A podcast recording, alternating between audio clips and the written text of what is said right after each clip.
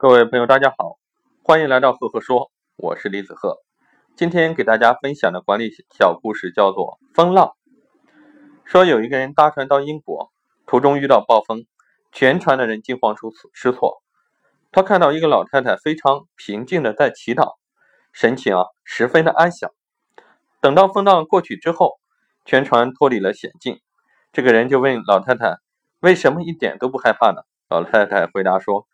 我有两个女儿，大女儿叫马大，已经被上帝接走，回到天堂；二女儿叫玛格丽亚，住在英国。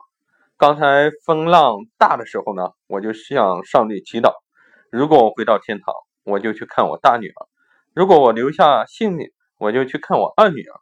所以说，不管去哪里啊，我都一样。所以说我怎么会害怕呢？各位听到这里，你会有一个什么样的感受呢？那我在这里给大家分分享一下我的一个心得。其实这个故事说明就是不要害怕生命结束，而是害怕它从未开始。那我们要保持一个好的心态去面对不确定性的未来，用创造去创造未来，而不是害怕。二零一七年开始了，祝愿大家都有一个好的开始。二零一七收获满满。